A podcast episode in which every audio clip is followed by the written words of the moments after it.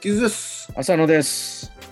投稿エクササイズのお時間です。はい。そして、傷の、傷の、つれづれ草、つれ草、イン、インモーション、インモーション。えっ、と、私の今のこのコーナー、呼吸で、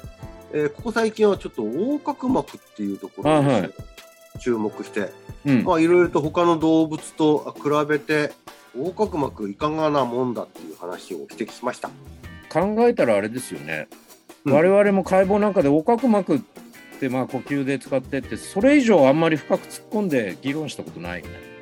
うん、そうなんですよね。うん。あのでもね、横隔膜ってあの、まあ、ちょっと僕のちらっと聞いた、見たものの話では、うん。古代ギリシャではかなり重視されてたみたいなんですよ。おお、なぜそれはもう精神的なものも含めてなんですが、えー、と横隔膜こそ、あ、の人の言葉の魂が宿ってる場所。うんおお、やっぱり腹から声出してってことですか、ああ そういうわけじゃない。体育会系ですよ ね。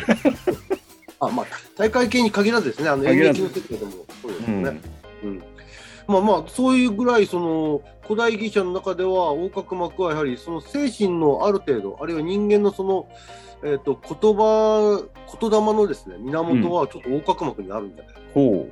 言われていまして、結構重視されてました、ところがですね時を経てキリスト教社会になっていってう。うん。その時に言葉にしろ何にしろ全てのものは神が作りし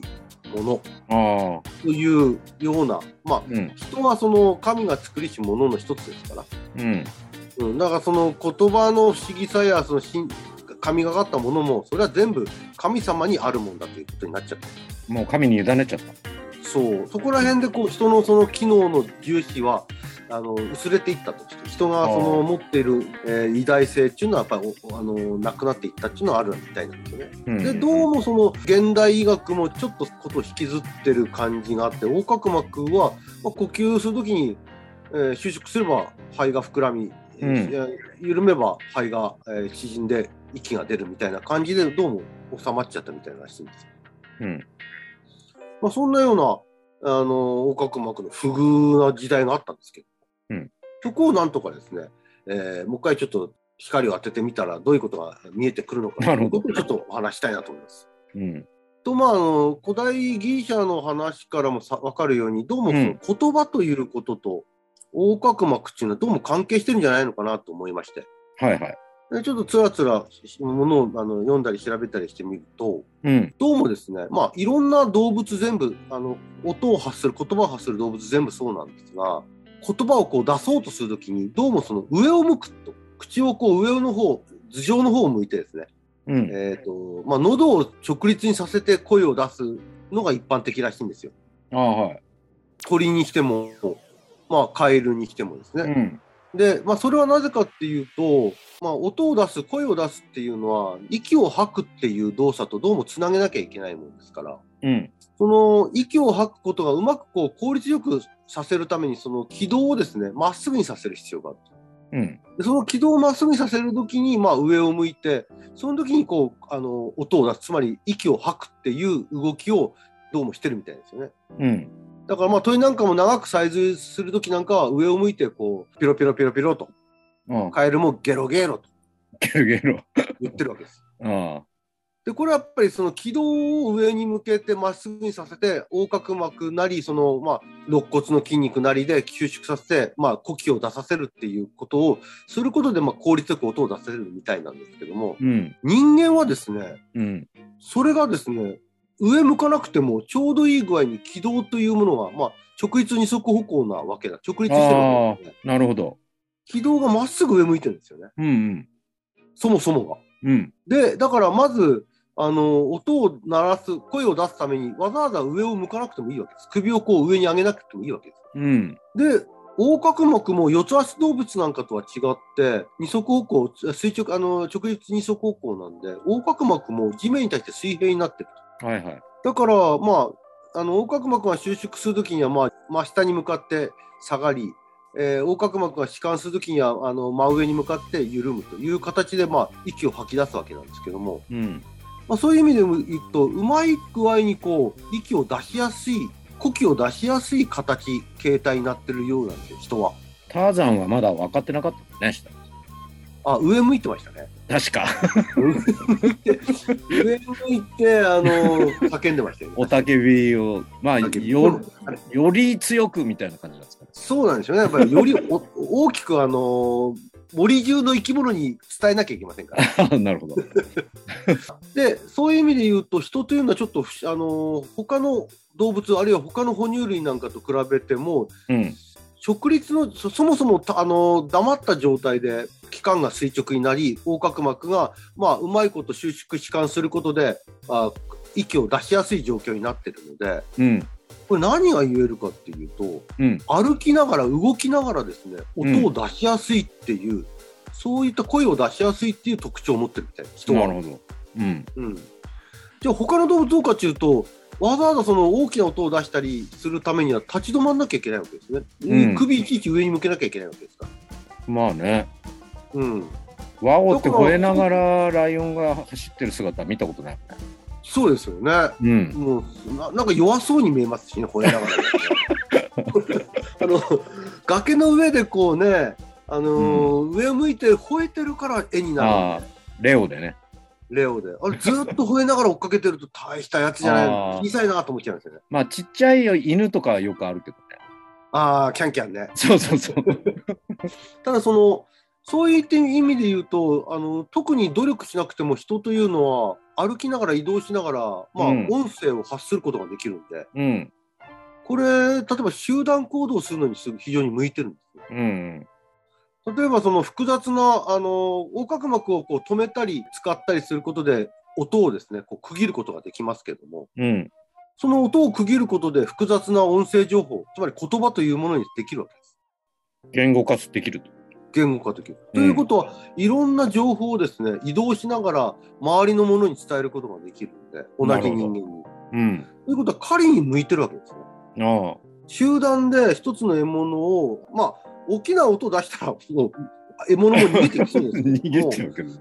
ただやっぱり同時にあ集団であの統率取れた行動をするには非常に向いてると。しかもそれが移動しながら。まあ大きな声じゃなくてもいいわけねうん。近くにいればねそう。で、それが成し得れることができたのは、この直立二足歩行と横隔膜によって収縮弛緩がうまいことこう間切りができるというか、声をこう切ったりすることができる機能による。ああまあ逃げる時もそうだよね火事だとかっつってこう走りながらさうん。こう伝えたりするのもできるしねまあもちろん鳥もね、飛びながら、例えばガンみたいなものでも飛びながらこう鳴いてるものもありますけど、うんでもあれってそんなに複雑な声で鳴いてませんよね。うんあのートンビにしてもピーロロロぐらいしか言ってないです。その人のように、あるいはあのーまあ、他の哺乳類の動物のように動きながらこう複雑な音声を出せれるっていうのは横隔膜があるっていうことがどうも理由なんじゃないか。うんということでじゃあやっぱりその横隔膜を得たことでいわゆる酸素化能力だけじゃない機能をこの哺乳類に与えること特に人という直二足歩行には、えー特に言語というあの贈り物をですね横隔膜によって送っていただいた、直立だからこそそうやって動きながらより発音というか発語しやすいってことだよねそうですねで横隔膜自体が音を区切りやすい生きあの構造になってるもんですうんだからそういう哺乳類といって特に人というのは酸素を取り込むだけの機能ではなくそれでは鳥よりも劣っているんだけどもうんでも、えー言語という機能も付加してくれることでより優位性が保たれたとうん言えるんじゃないかなこれはそう言われてるんですかいろいろ学説的に。広く定説と言えるかどうかはちょっとわかんないですけど、ねあうん、ただなんかよ僕が読んだものの中ではふとそうだなと思った次第あなるほど。じゃあその横隔膜っうていんつ来たんだと、うん鳥にはなかったうん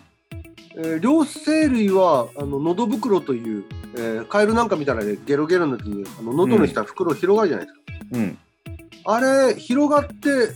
押し込んだ時にあの揚圧呼吸って言ってその空気を送り込んで肺にですね、うんえー酸素を届けてるんですけども、これ陽圧呼吸ですね。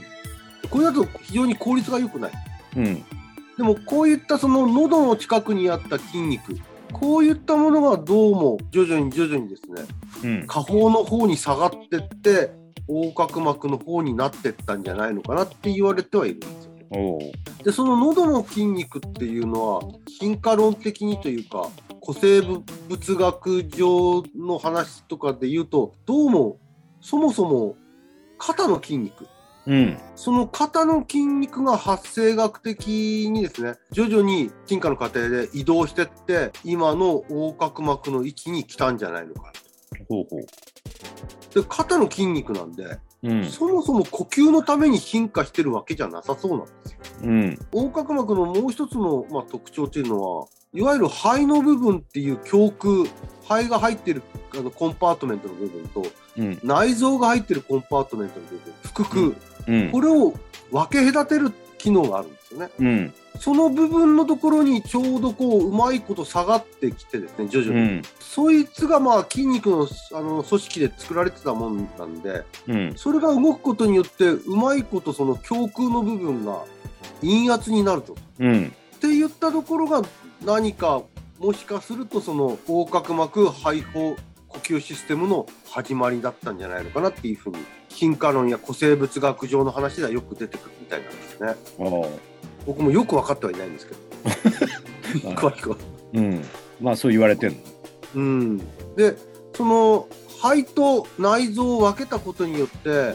いわゆる呼吸の肺が膨らむことによってですね内臓の影響を受けることもないし、うんお腹の中に赤ちゃんがいることで肺の影響が受けることもないしおうというようなその肺と腹腔を区別することが非常に大きな、えー利点だったんじゃないのかな。なるほどでなんか気づいたら収縮もするとうまいこと呼吸もできるようになったと。うんなるほどねっていう感じに僕は受け取ってはいるんですよね。あだから何って言われると分かんない。あ いやいやだから何とは言ってないですけど横隔膜のイメージがちょっと変わりましたねうん。うん呼吸機能の、まあ、ただの筋肉っていうところから、まあ、うんそもそもそんなものは哺乳類以外にはついていないっていうことと、うん哺乳類でついたことによって、まあ、肺胞という、肺胞横隔膜というセットの仕組みがうまいこと機能したと。でもそれは酸素を取り入れるっていう機能だけで見ると鳥よりは劣ってる。うんでもその横隔膜っていう呼呼吸システムがですね息を吐くっていうシステムが音声、えー言語に非常に関与してるんじゃないかとないるうほことどと、うんこんなようなことがちょっとね今回のこの横隔膜シリーズで、ああまあ、鳥になるんですけどうん、鳥になる鳥になる鳥の話もしましたがこ 鳥れでちょっと今回横隔膜の話は終わりにしたいとああ思う。終わりになるってことううんん、わかりましたどうですか聞いいてみやて。、面白かったですね。うん、さっき言ったように、ちょっと横隔膜のイメージがもっと広がったのと、うん、全然そういうのに視点を向けてなかったなっていう感じだし、結果論として呼吸筋、横隔膜、トレーニングみたいなものの見方しかしてなかったから、まあちょっと見方が広がった感じで面白かったです。そうですねちょっとまあ、あのー普通の呼吸機能の話とはちょっと外れたところのお話だったんですけども、うん、こんな話も聞いとくと面白いなと思いまうした。ん、ありがとうございます。じゃあ、また何かの機会はい、によろしくお願いします。はーい。